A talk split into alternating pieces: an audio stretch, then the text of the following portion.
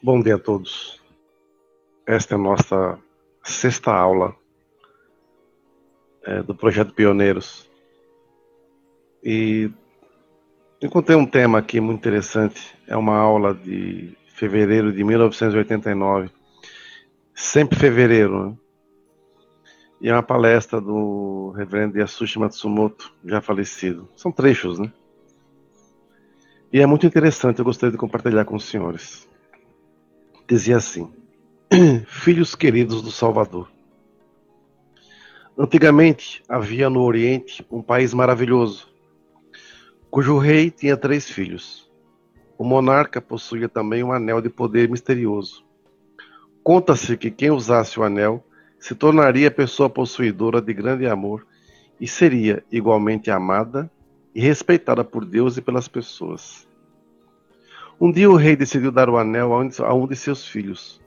Como amava os três igualmente, sofreu muito até decidir como seria melhor agir.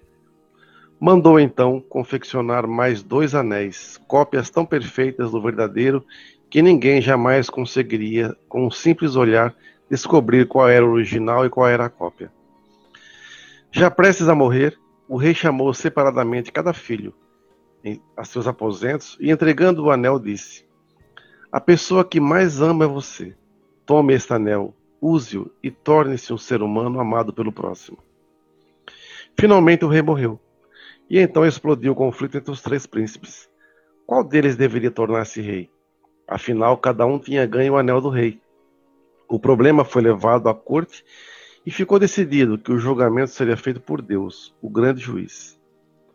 Deus então anunciou o seguinte: É verdade que cada um de vocês recebeu o anel do rei. Entretanto, só um anel é verdadeiro. Deverá tornar-se rei aquele que for amado por mim e pelas pessoas. Pois é assim que se manifesta o poder do anel. Portanto, vocês devem continuar usando o anel e se esforçar para que o misterioso poder dessa joia se manifeste.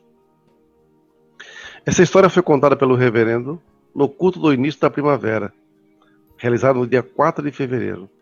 Relacionando com o processo de purificação da nossa igreja, ele comentou: Surgiram três grupos na igreja: renovação, reconstrução e salvaguarda.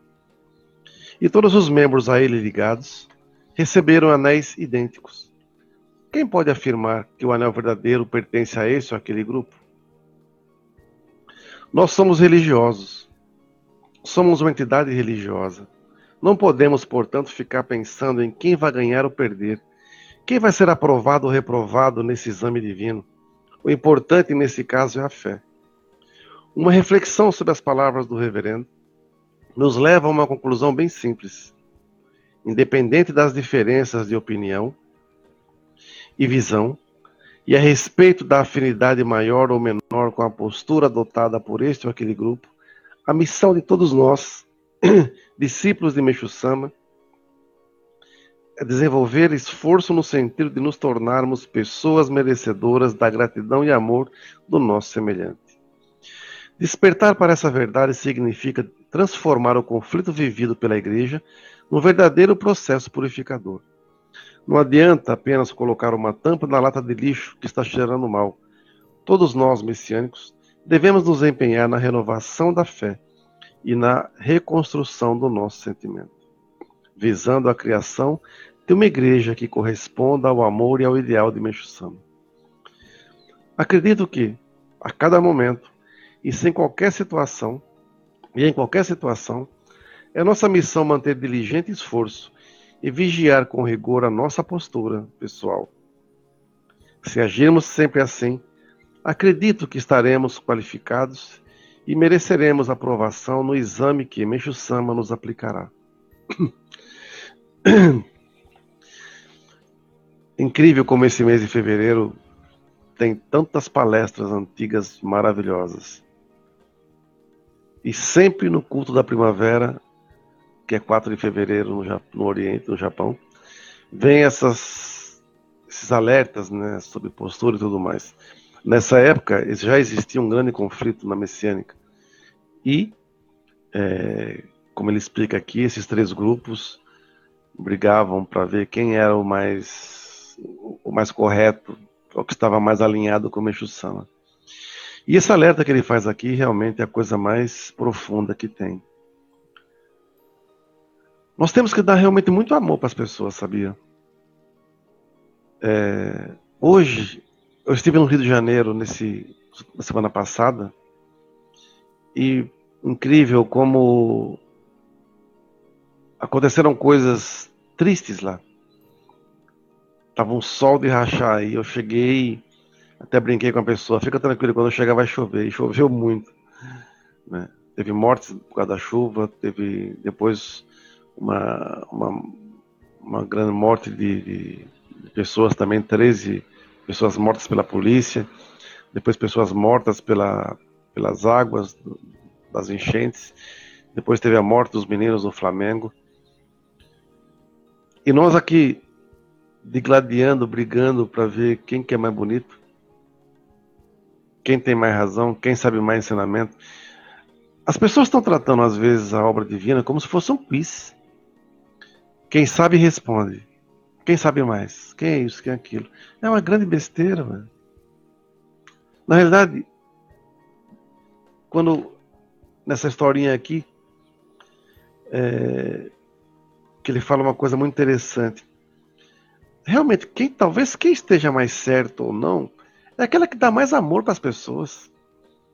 Eu atendi no Rio, é, teve dias que comecei mais de 20 jureis num dia é, e atendendo pessoas. Acabou o culto mensal com outorga, é, era umas quatro horas da tarde quando terminou o culto, eu fiquei até nove e meia da noite atendendo pessoas. Né? Porque a nossa missão é essa, atender, cuidar, acolher. Até disse que a igreja no Rio, por, pelo tamanho que tem agora, ela tem que ser a igreja do acolhimento. Né? Então, eu pergunto assim, se nós somos filhos, filhos de de Deus, nós somos filhos de Meshusana, de qual filho ele gosta mais? Será isso falando por igrejas, a Messiânica Mundial, a Igreja do Messias, Torno Ricares, Tensei Shibikai, Shumeikai, Arte do Jorei, Luz do Oriente, qual? Como é que um filho ou alguém vai perguntar para um pai de qual filho ele gosta mais, não é? É lógico que às vezes pode se decepcionar com um, pode ficar ter, ter uma tristeza com um ou outro filho, mas o amor é o amor, ué. Estava falando com uma pessoa ontem do, de Petrópolis e falamos justamente sobre isso. As pessoas estão querendo falar em salvação da humanidade e o vizinho do lado ela ignora. Como é que queremos salvar a humanidade nos degladiando entre nossos próprios correligionários de fé? Nossos irmãos de fé, não é? Não tem lógica. Se os dirigentes não se unirem com um propósito maior, serem mais humildes. Olhem, leiam a história de Meshama. Estou lendo um livro, Papa Francisco. O futuro da fé. É um diálogo com um sociólogo francês. E é muito interessante que tem um trecho aqui que ele fala muito forte que as pessoas têm que tomar cuidado, os religiosos têm que tomar cuidado para não deixar que a sua igreja fique engomada. Que os sacerdotes não fiquem engomadinhos. E quando ele diz engomadinho aqui, não é aquela pessoa toda pertigada, não é isso e diz assim que é aquela coisa fria. Né? Esse dá o exemplo de um padre que ele foi visitar, que ele conhecia, e ele colocou uma placa, atendimento de tal dia e tal dia, de hora a tal hora. Aí as pessoas iam buscar atendimento e chegava lá, tinha uma secretária muito mal encarada, muito mal-humorada, e dizia: O padre está muito ocupado, não pode atender hoje. Então as pessoas em sofrimento iam embora para casa, piores ainda. Eu aprendi nessa minha vida missionária, que é recente, integralmente assim são 15 anos, na arte do Jorei.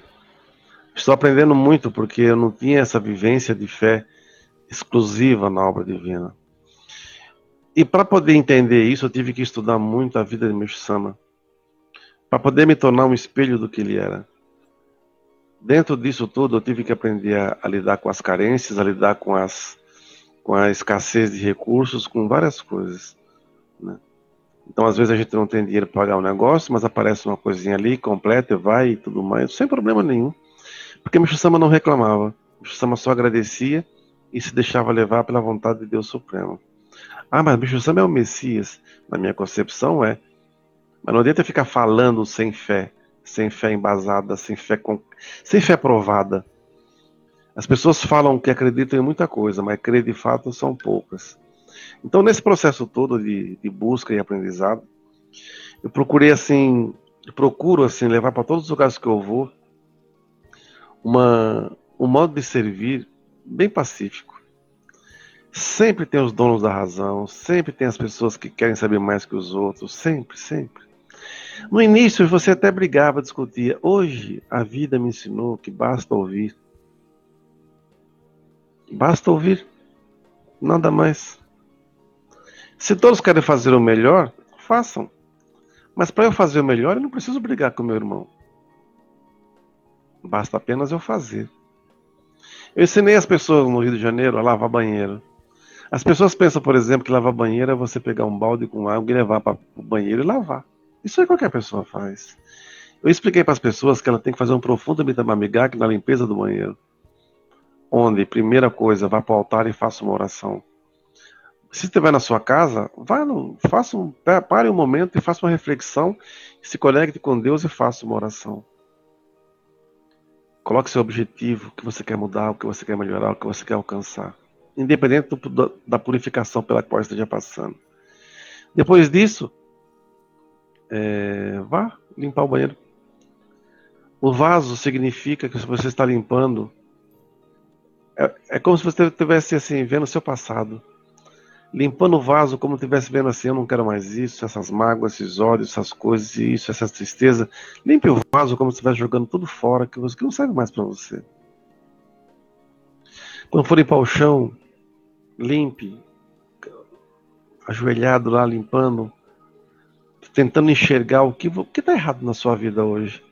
Por que as coisas estão dando tão, tão, tão errado? Por que nada se encaixa? Onde está a sujeira mais escondida que você não está percebendo? E quando você levar o box, a pia, os espelhos, imagina o seu futuro. Como é que você quer se ver? Como você quer se enxergar? Não se preocupe nesse momento em que como é que os outros vão me ver. Porque muitas pessoas se preocupam tanto em passar uma imagem para que os outros vejam, mas é pura maquiagem. E quando tira a maquiagem, não é nada daquilo que se apresenta. Nós temos que ser belos em essência para levar essa beleza para o externo. E essa beleza pelo externo só vem através do que? Da postura, do seu exemplo, do seu sentimento. Essa purificação da igreja, eu vivi ela nos anos 80, porque eu era membro novo, dormia na igreja para proteger as imagens, porque assim nos foi orientado, tinha um ano de membro mas foi interessante porque realmente anos depois nós vimos também as, as versões dos outros lados, né? Então hoje nós, eu vejo que as pessoas, hoje nós temos internet, nós temos um, um mundo mais globalizado e ao mesmo tempo também ainda falta um grande espírito de busca para as pessoas entenderem os porquês. Uma coisa que, que me chama muita atenção é, como o reverendo fala aqui, Acredito que em cada momento, em qualquer situação, é nossa missão manter diligente esforço e vigiar com rigor a nossa postura pessoal. Se agirmos sempre assim, acredito que estaremos qualificados e mereceremos aprovação no exame que Michusama nos aplicará. Eu pergunto a todos: será que nós estamos realmente seguindo isso? Será que eu, a nossa postura, como messiânico, se você é ou está messiânico.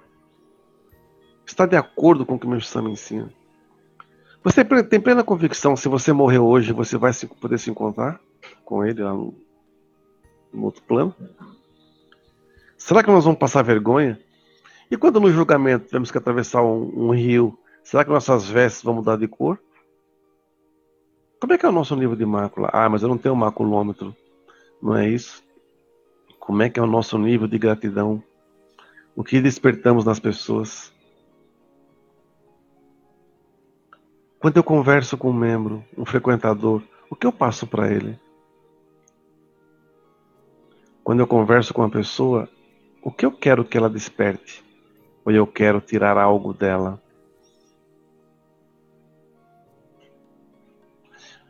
Como é que é para muitos religiosos posar numa se, se, apresentar numa posição de alta elevação espiritual, falando bonito, mas por dentro todo roto, bolorento, sem essência. Eu fico muito conversando ontem com a reverenda Ana Patrícia lá do Rio de Janeiro, lá de Petrópolis disse a ela assim: Sabe, nós estamos falando em salvação da humanidade. Muitas vezes nós estamos parecendo, sabe o quê? Dom Quixote.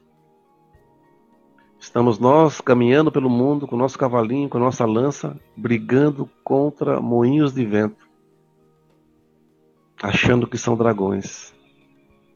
Está na hora de nós vivermos uma realidade e colocarmos os pés no chão e sabermos quem realmente somos. Queremos salvar a humanidade? Para salvar tem que unir. O Papa Francisco está dizendo aqui também nesse livro sobre esse movimento ecumênico na Europa, porque ele quis fazer algo. Uma pessoa pergunta para ele, ele disse assim: Eu tentei dialogar, que muitos líderes querem, mas muitos líderes também não querem. Quando falamos de salvação, poxa, o importante é a pessoa ficar bem. Ela tem que se encontrar com Deus. Ela tem que fazer o seu melhor. Eu me lembro quando eu estava cuidando do Jorei Center, no Parque São Lucas, eu trabalhava na série. Eu, eu por vezes ouvia tinha aqui reuniões no Tatuapé e ouvia coisas absurdas. Né?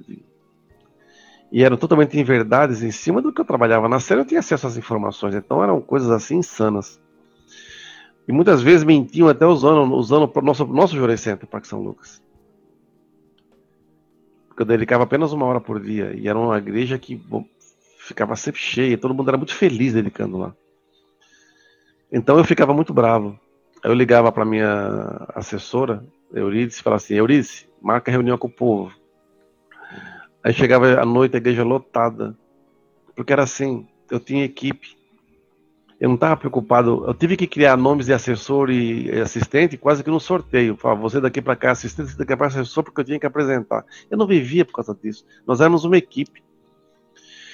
Então eu chegava e falava assim, gente, aconteceu isso, isso, isso, falaram isso, isso, isso. Eu, assim, eu estou com muita raiva, né? Aí, nós, aí todo mundo falava assim, aí falava assim, agora o que vamos fazer? Assim, agora vamos dedicar mais. Vamos usar o nosso GA para crescer mais, para fazer mais coisas. Então nós direcionamos o nosso GA para resultado. Né? E a igreja, quanto mais nos atacava, mais nós crescíamos. Sem forçar ninguém a fazer aula, sem forçar ninguém a fazer donativo, sem forçar ninguém a fazer nada simplesmente nós dedicávamos com muito amor. Pra vocês terem uma ideia, eu fazia um culto às 15 horas, aí eu saía correndo para fazer um culto em outra unidade às 17 e voltava correndo para fazer o culto maior, o outro culto no São Lucas às 19 horas. Igreja lotada, lotada, lotada, lotada. As pessoas às vezes do culto da tarde não iam embora, ficavam, que queriam ver como é que seria o culto da noite. Então as pessoas amavam ir para a igreja, adoravam ir para a igreja. Hoje em dia as pessoas têm medo de ir para a igreja, que talvez vão ser cobradas, vão ser isso, vão ser aquilo. Você tem que fazer, você precisa. Conversei com uma pessoa no Rio de Janeiro também disse assim, não, minto, em outro estado, disse assim. Ah, temos que conscientizar os membros para dedicar mais, temos que fazer, fazer, assim. Eu falei, olha, eu aprendi que quem tem que mudar não são os membros, Quem tem que mudar são os responsáveis. Se você muda o sentimento, muda o pensamento, muda o sentimento. Se você mudar o sentimento, você muda a sua postura. E se você mudar a sua postura, você muda a sua vida. Com o estudo, mudaremos também o ambiente da igreja. Faremos com que todo mundo viva sempre num ambiente harmônico. Pode ter conflito? Claro que pode. Mas que seja um conflito para coisas boas, vamos melhorar mais, sabe? Não para ver quem é o melhor, só para melhorar.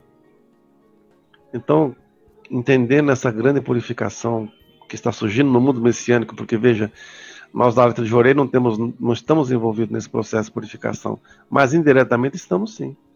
Como todas as outras, as outras igrejas, não, não pode haver omissão, porque somos messiânicos, não temos Michusama como, como guia. Se estoura uma, uma barragem moral dentro da obra divina, dentro do mundo messiânico, todo, todo mundo messiânico vai sair manchado também. Por isso que é preciso haver uma grande união em cima de objetivos concretos e de uma fé sincera.